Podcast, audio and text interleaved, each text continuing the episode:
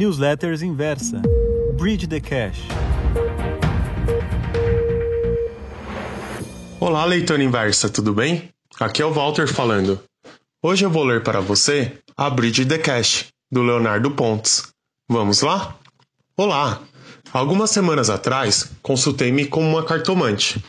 Fui muito bem recomendada pela minha esposa e pelas amigas dela. A mulher acerta tudo, garantiram-me. Suficientemente convencido, agendei a conversa. Entretanto, estamos em pandemia e por isso a visita foi através de uma videochamada do WhatsApp.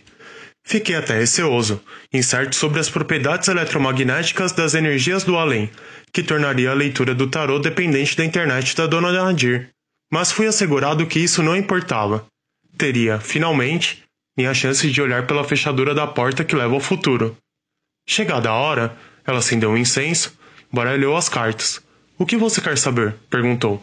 A consulta girou ao redor de questões pessoais, relacionamentos, carreira, família e saúde. Ao final, fiz a pergunta que realmente queria fazer. Respirei fundo, encarei a tela do celular e soltei.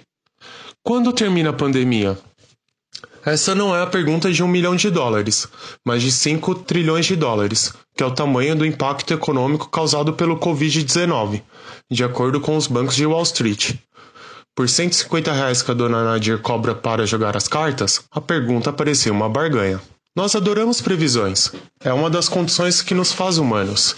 Afinal, se conseguimos descobrir o que acontecerá, podemos nos planejar, precaver-nos de infortúnios e tomar diferentes rumos. Para tentar sanar nossa curiosidade sobre o futuro, inventamos algumas ferramentas, das mais antigas, quando consultávamos a vontade dos deuses através de um pajé, às mais recentes, baseadas em premissas mais científicas, que perguntamos a um expert. Nos últimos meses, se você acompanha as notícias, já deve ter ouvido alguma previsão de um desses experts sobre o Covid-19, variando do potencial número de fatalidades até quando e se retornaremos à rotina anterior. Na verdade, é muito difícil abrir os jornais e não encontrar qualquer previsão sobre algum assunto. Abre parênteses. Outra característica humana é uma curiosidade mórbida. As pessoas desaceleram o carro quando há um acidente, e somos avessos ao risco, o que significa que, se somarmos tudo isso, quanto mais catastrófico for o prognóstico, maiores as chances de ir para a capa de algum jornal. Fecha parênteses. Todas essas previsões são baseadas em algum tipo de modelagem. Só que nós somos muito bons somente em alguns tipos de previsão. Pense na quantidade de variáveis que você considera ao estimar o tempo que demora para ir da sua casa para o trabalho, por exemplo. Já para algumas outras estimativas, mesmo consultar experts parece ser de pouca valia. No ótimo livro More Than You Know, Finding Financial Wisdom in Unconventional Places, do Michael Mausbu, sim, encontra-se a tabela abaixo, de um estudo realizado em 1999. No estudo, podemos entender que a performance do Experts piora quando existem graus de liberdade muito altos, ou seja, quando existem variáveis não controláveis, dinâmicas e complexas. Como você pode imaginar, os fenômenos que realmente nos interessam, que fazem a diferença na nossa vida, caso acertamos o resultado, encaixam-se justamente na última categoria. São os modelos complexos, não lineares, caóticos e probabilísticos. Logo, buscam refletir interações entre seus componentes, que influenciam ao mesmo tempo em que são influenciados. Aqui encontraremos os modelos de pandemia e os modelos financeiros e econômicos. Os modelos são uma simplificação da realidade, mesmo os mais elaborados. Tudo começou com Sir Isaac Newton, ironicamente, durante uma pandemia, a Grande Praga de Londres, que atingiu a Inglaterra em 1665 e levou a óbito de 75 mil a 100 mil pessoas, um quinto da população da cidade na época. Os alunos de Cambridge foram mandados de volta para suas casas para se resguardarem da peste bubônica, e Newton, estudando os fluxos da quarentena, desenvolveu os fluxions, que deram origem ao cálculo. Sem TikTok à época, estava olhando pela janela de sua casa quando conseguiu ver uma maçã cair de uma árvore. E construiu toda a teoria da gravidade, através da qual, juntamente com suas três leis do movimento, podem se extrair as equações para prever a trajetória dos planetas, elaborada anos antes entre 1609 e 1619 por Kepler, as altas das marés e as trajetórias de projéteis também. O problema é que depois de antever esses fenômenos, nossas expectativas ficaram altíssimas em relação a tudo o que poderíamos alcançar utilizando a matemática. Como lembra Duncan Watts, em tudo é óbvio, desde que você saiba a resposta. Em 1814, o polímata Pierre Simon Laplace elaborou o experimento mental que ficou conhecido como demônio de Laplace. Abre aspas. Nós podemos considerar o presente estado do universo como resultado do seu passado e a causa de seu futuro. O intelecto, entre parênteses, demônio, que em determinado momento conheça todas as forças que atuam na natureza, bem como as posições momentâneas de todas as coisas do universo, seria capaz de compreender, em uma única fórmula, os movimentos dos maiores corpos e os átomos mais leves do universo, desde que seu intelecto fosse suficientemente poderoso para sujeitar todos os dados à análise. Para ele, nada seria incerto: o futuro, e o passado estariam presentes aos seus olhos.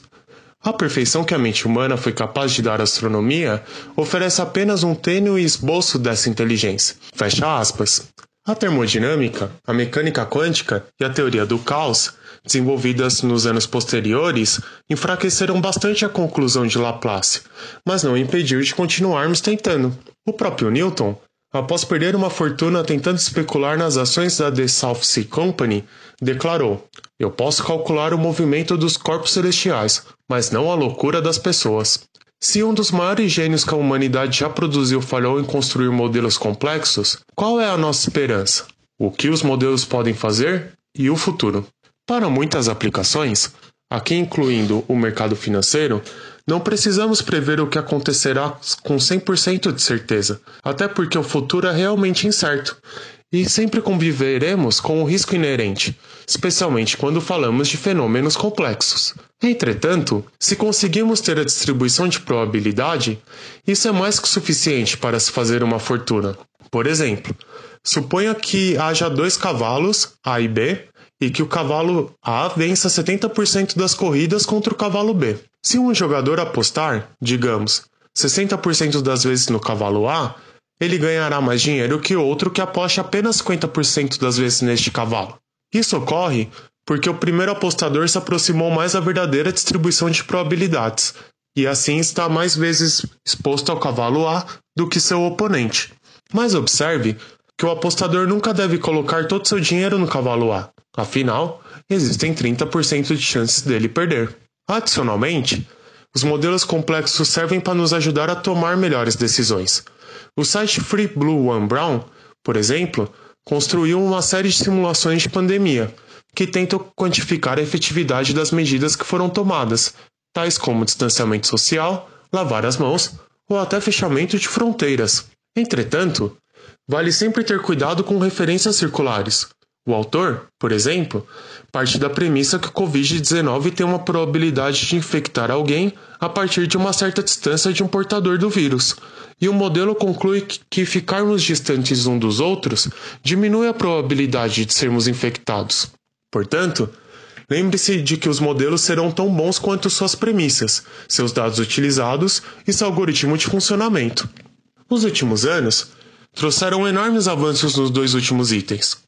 Basta observar o avanço do Big Data e das redes neurais artificiais, especialmente o Deep Learning. Se você já viu o documentário AlphaGo, tem no YouTube, sobre o programa de computador criado para disputar um torneio contra um dos maiores campeões de Go, entende que o estudo que mostrei anteriormente, realizado em 1999, já está defasado. Um computador joga Go muito melhor que todos nós. E já que o tema são previsões, não duvido que continuaremos avançando. Já começamos a treinar máquinas para jogar poker, por exemplo. Raymond Kurzweil inventor e futurista norte-americano, afirma que em 2030 o computador será tão inteligente quanto um ser humano, e em 2045 poderemos comprar um computador mais inteligente que toda a humanidade por apenas mil dólares. As implicações econômicas da Revolução Industrial 4.0 são vastas, com a automação de milhões de empregos, Psicologicamente, os impactos podem ser ainda maiores, como mostrado no documentário AlphaGo. Como nos sentiremos sabendo que não seremos a espécie mais inteligente ou criativa da Terra? Se não pode vencê-los, junte-se a eles. Em Wall Street, estima-se que 80% do volume diário do mercado financeiro seja feito por computadores com seus modelos quantitativos. Além disso, como a maior parte dos algoritmos de trading está focada no curtíssimo prazo, de microsegundos a minutos ou dias, investidores com foco no longo prazo têm uma melhor chance contra eles. Será que o Warren Buffett tem mais alguns bons anos pela frente? Fica a pergunta. Aparentemente, Dona Nadir compreende o valor do prazo mais alongado para suas previsões se materializarem. Ela respondeu: Não passa de agosto. Agradeci, mas depois de desligar, fiquei pensando que ela nunca disse de qual ano. Essa foi a Bridge The Cash desta sexta-feira. Eu vou ficando por aqui. Um grande abraço, ótimo final de semana e até mais!